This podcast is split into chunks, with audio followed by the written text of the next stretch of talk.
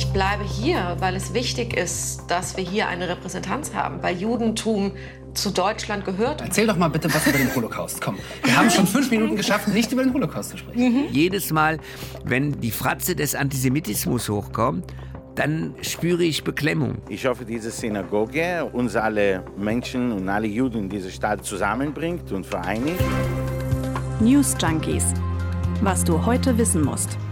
Ein Info-Radio-Podcast die News Junkies am 9. November. Ja, kein anderes Datum ist historisch so aufgeladen. Tag des Mauerfalls, Novemberrevolution, gescheiterter Hitlerputsch. Und auch Reichspogromnacht. Mhm. Vor 83 Jahren haben Nazis jüdische Geschäfte und Gotteshäuser in Brand gesetzt. Wir wollen darüber sprechen. Wie sieht jüdisches Leben heute in Deutschland aus? Der Antisemitismus in Deutschland, der nimmt zu. Gleichzeitig wird das Judentum an einigen Orten sichtbarer. Die News Junkies, heute mit Lena Petersen und Martin Spiller. Hallo.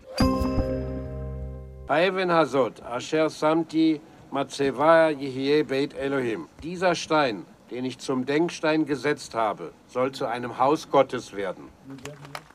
Kommt auch nicht so oft vor, dass die News Junkies mit Worten aus der Bibel starten. Ja, dieses Zitat hat gestern Abraham Lehrer, der Präsident der Zentralwohlfahrtsstelle der Juden in Deutschland, dem Grundstein der neuen Synagoge, mit auf den Weg gegeben. Ja, war sehr festlich und auch emotional.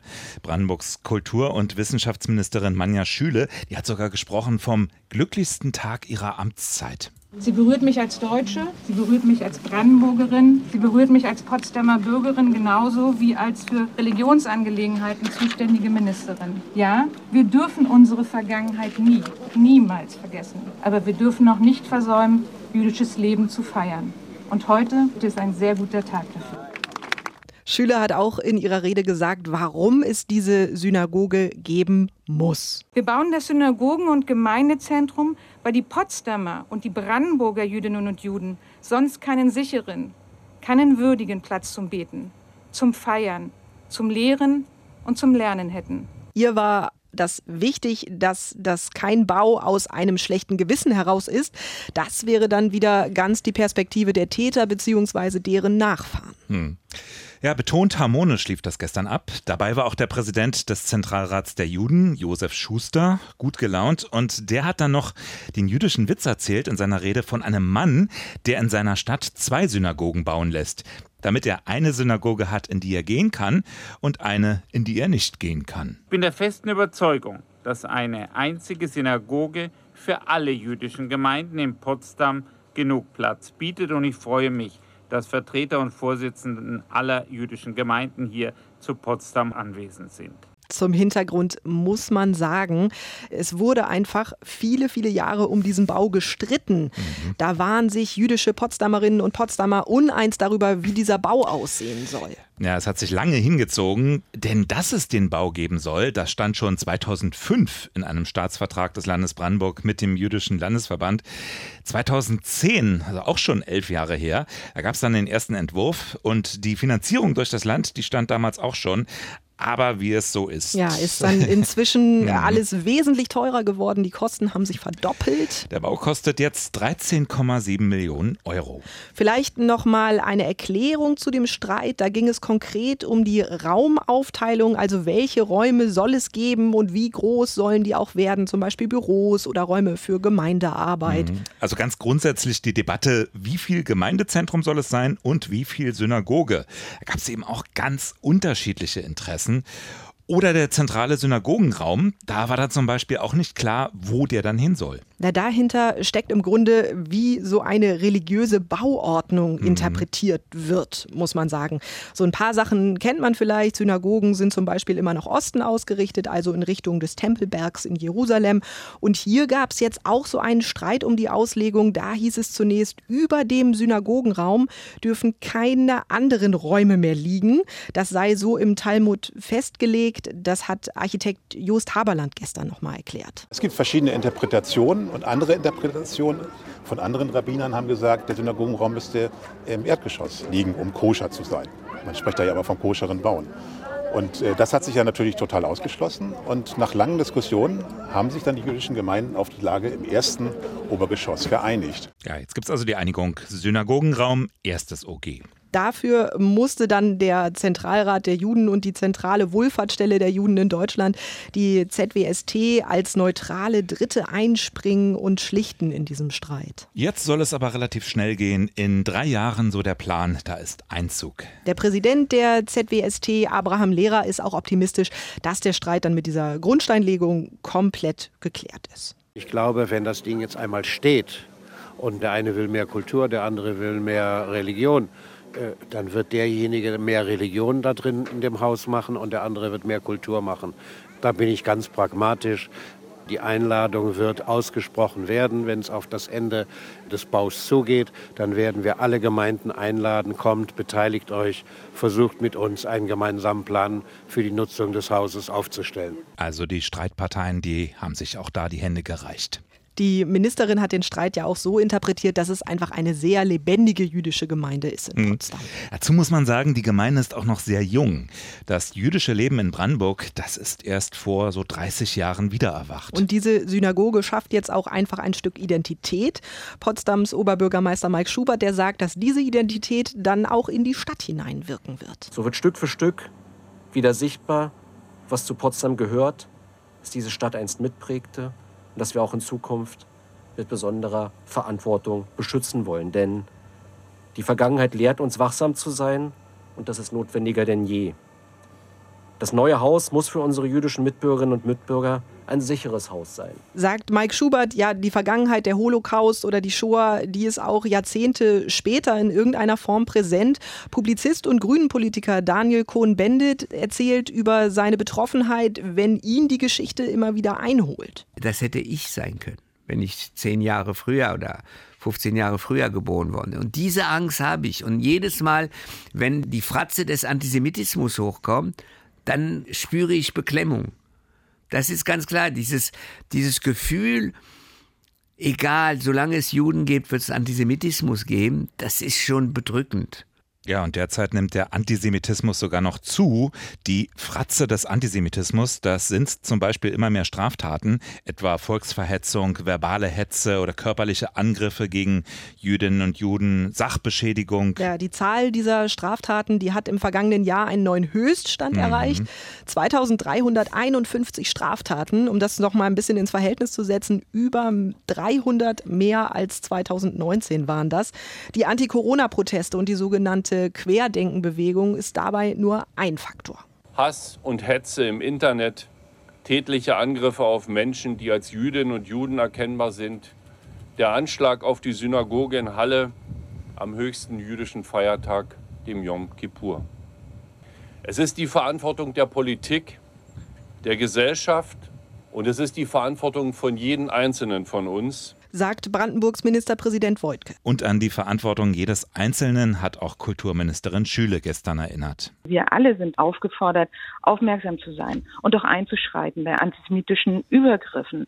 Wir sind ähm, aufgefordert, nicht wegzugucken, auch äh, wenn es am Stammtisch oder im Gespräch mit dem Nachbarn dazu geht, wenn Witzchen gemacht werden, die eigentlich etwas äh, freilegen, was tiefer geht. Das ist die Aufgabe der nichtjüdischen Mehrheitsgesellschaft. Also ganz wichtiger Punkt, es geht eben nicht nur um Straftaten, die man anzeigen kann, die man dann polizeilich verfolgen kann. Es geht um einen latenten Antisemitismus bei sehr viel mehr Menschen.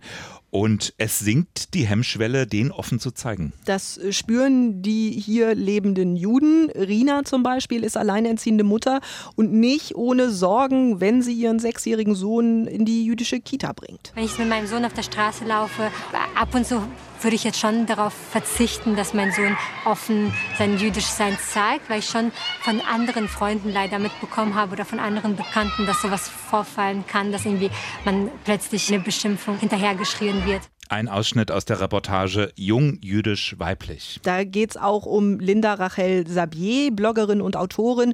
Und die erzählt, trotz all der Angriffe und Übergriffe, sie kann sich nicht vorstellen, Deutschland zu verlassen. Ich kann mir gar nicht vorstellen, irgendwo anders zu leben, weil als Autorin meine deutsche Muttersprache essentiell ist, um meine Gedanken zu verfassen. Und dass ich einen Teufel tun werde und auch ähm, nach natürlich äh, antisemitischen ähm, Attacken sage, ich bleibe hier, weil es wichtig ist, dass wir hier eine Repräsentanz haben, weil Judentum zu Deutschland gehört und schon immer gehörte und quasi jetzt seit 1700 Jahren dazu gehört. Wieso soll ich dann gehen? Hätten wir auch noch erwähnen sollen, das Jubiläum 1700 Jahre jüdisches Leben in Deutschland. Unter diesem Titel gab's und gibt's das ganze Jahr über zahlreiche Veranstaltungen. Ich bleibe hier. Damit ist Linda Rachel Sabier nicht alleine. Für die Mehrheit der Jüdinnen und Juden in Deutschland gilt, sie wollen hier leben oder sie wollen auch hier bleiben. Besonders die Jungen, quasi die dritte Generation seit Ende der Nazi-Herrschaft in Deutschland, die suchen nach einer neuen jüdischen Identität jenseits der Themen äh, Shoah, Israel und Antisemitismus. Viele wollen auch nicht nur als Opfer gesehen werden, sondern selbstbewusst ganz selbstverständlich dazugehören zu Deutschland mit seiner vielfältigen Gesellschaft. Was passiert oft in der Gesellschaft, dass man sofort zurückführt, ah, Juden gleich Holocaust, Juden gleich Geschichte, Juden gleich Verfolgung, Juden gleich irgendwie ähm, Israel, sondern Juden, es ist einfach ein Teil, eine Religion, eine Gesellschaft, eine Normalität, die einfach nicht auf irgendwelche Vergangenheit basierend nur dargestellt werden sollte. Ja, Rina selbst ist orthodox, so wie ein kleiner Teil der Juden in Deutschland. Ich finde, das ist ja auch gerade das Spannende am Judentum. Also diese Mischung aus religiöser, aber auch dann wieder kultureller Identität, wo einfach Traditionen wichtig sind. Also sich als Jude fühlen und trotzdem nicht an Gott glauben, das geht, sagen jedenfalls viele Juden. Ja, bei der christlichen Kultur, für mich ist das jetzt zum Beispiel total schwer zu sagen. Ich persönlich glaube nicht an Gott, aber die christliche Kultur, die nehme ich wahrscheinlich auch überhaupt gar nicht mehr wahr, weil genau. die auch so selbstverständlich ist. Mhm. Vom Judentum entsteht allmählich ein anderes Bild oder auch eine neue Identität, die sich nicht nur um die Shoah dreht, die modern ist und auch sichtbarer als vor Jahren, zum Beispiel auch in den Medien. Willkommen zu Freitagnacht Juice. Lehnt euch zurück. Na, erzähl doch mal bitte was über den Holocaust. Komm, wir haben schon fünf Minuten geschafft, nicht über den Holocaust zu sprechen. Hi. Ein Ausschnitt aus äh, Freitagnacht Juice, eine YouTube-Reihe des WDR über junges jüdisches Leben in Deutschland, moderiert von Daniel Donskoy. Und da ging es dann um Fragen wie, darf Judentum sexy sein? Müssen wir den Holocaust ständig tabuisieren? Ich glaube, acht Teile oder so gab es und äh, wurde sogar mit dem Deutschen Fernsehpreis ausgezeichnet. Dalia Greenfeld ist stellvertretende Direktorin für europäische Angelegenheiten bei der Anti-Defamation League, eine Organisation, die weltweit gegen Diskriminierung und Diffamierung von Juden eintritt. Und ihr gefällt Freitagnacht Juice weil ich mich im deutschen Fernsehen als Jüdin noch nie so gesehen gefühlt habe wie bei Freitag nach Jews. Und dass mal Judentum und jüdische Menschen anders gezeigt werden, andere Thematiken gesetzt werden als die üblichen. Andere Beispiele, äh, die Streaming-Serie Unorthodox oder die Komödie Alles auf Zucker. Und auch in den Social Networks wird jüdisches Leben längst sichtbarer, beobachtet jedenfalls Dalia Greenfeld. Wir sehen, dass junge jüdische Menschen auf Social Media sich Kanäle bauen dass wir nicht ein Bild von einem jüdischen Menschen haben in unserem Kopf, sondern dass jüdisches Leben, Judentum ein Konstrukt, ein Mosaik ist aus ganz vielen verschiedenen Bildern. Aber diese Ungezwungenheit, die stößt eben immer wieder auch an Grenzen. Grenzen, wo man sie vielleicht gar nicht erwartet. In der ARD lief kürzlich auch die große Doku Wir sind jüdische Deutsche. Und da berichten James und David, zwei Gastronomen aus Frankfurt-Main, von ihren Erlebnissen im In- und auch im Ausland. Beispiel Fußball-WM. Wenn Deutschland bei der Weltmeisterschaft gespielt hat, hätten wir niemals gejubelt, wenn sie gewonnen haben. Also auch wenn wir Urlaub in Israel gemacht haben. Da waren englische Juden, ähm, französische französische Juden, äh, amerikanische Juden. Und die waren so stolz auf ihre Herkunft und äh, haben uns sogar als Nazis, Nazis beschimpft und was uns dann auch immer wieder zu diesem Identitätskonflikt geführt hat. So, weil wenn wir hier waren, waren wir die scheiß Juden und wenn wir in Israel waren, waren wir die scheiß Deutschen. Also hm. auch da eine sehr herausfordernde mhm. Situation. Ja, so einfach ist das mit der Normalität eben doch nicht immer. Da sind sich auch einig hintereinander Dalia Greenfeld und Lea Wohl von Haselberg, die ist Medienwissenschaftlerin an der Filmuniversität Babelsberg Konrad Wolf. Wir können Antisemitismus, Shoah, Holocaust, Nahostkonflikt nicht komplett wegdenken aus unserem jüdischen Leben und jüdischen Identitäten. Das hat bisher nicht funktioniert. Das wird, glaube ich, in Zukunft auch nicht funktionieren. 200.000 Jüdinnen und Juden in Deutschland. Das ist natürlich keine Normalität, sondern eine Mini-Minorität mit einer sehr gewaltvollen, ähm, einprägsamen Geschichte. Und was die meisten, wenn sie von Normalität sprechen, ja meinen, ist ja eigentlich eine Unbeschwertheit. So. Und es gibt keine Unbeschwertheit. Ganz anderes Thema zum Schluss. Lass mich raten. Surprise, ja, surprise. Corona wird so langsam zur festen Rubrik bei uns. Aber auch das, äh, wir haben das vorhin schon erwähnt, ist eng mit Antisemitismus verbunden. Also doch gar nicht so ein anderes Thema, mhm. wenn man jetzt auf die Corona-Leugner guckt, auf jeden Fall. Aus mhm. dem American Jew Committee in Berlin heißt es, mit dem Beginn der Proteste gegen die Infektionsschutzmaßnahmen haben wir nicht nur eine deutliche Zunahme von Shoah-Relativierung und antisemitischen Verschwörungserzählungen erlebt, sondern ebenso, dass diese sich nicht mehr alleine auf das rechtsextremistische Spektrum Spektrum beschränken. Hm. Das heißt, das ist in der Mitte der Gesellschaft gelandet. Auch da relativieren die Menschen den Holocaust immer offener. Und jetzt äh, wird es wieder mehr Infektionsschutzmaßnahmen geben, hm. also neues Futter für Leugner und Tja. Querdenker quasi. Brandenburg will die 2G-Regel einführen, zumindest für Diskotheken, Clubs, Festivals. Ob dann auch noch Gaststätten und Hotels dazukommen, das ist noch unklar. In Berlin soll es kommende Woche auch soweit sein und die Charité hat angekündigt, planbare Operationen bis auf weiteres zu verschieben. Und Corona-Alarm auch in der deutschen Nationalmannschaft. Gleich fünf Spieler mussten in Quarantäne, nachdem einer positiv getestet wurde. Joshua Kimmich war es übrigens nicht, sondern Niklas Süle. Ja, Kimmich letzte Woche äh, viele Schlagzeilen. Äh, das war eben derjenige Spieler vom FC Bayern München, der sich bis auf weiteres eben nicht impfen lassen wollte. Genau. Übermorgen steht jedenfalls das WM-Qualifikationsspiel an gegen Angstgegner Liechtenstein. Was ein Glück, dass die sogenannte Mannschaft schon qualifiziert ist für die Weltmeisterschaft. Ja, Sport, Fußball, ich bin raus.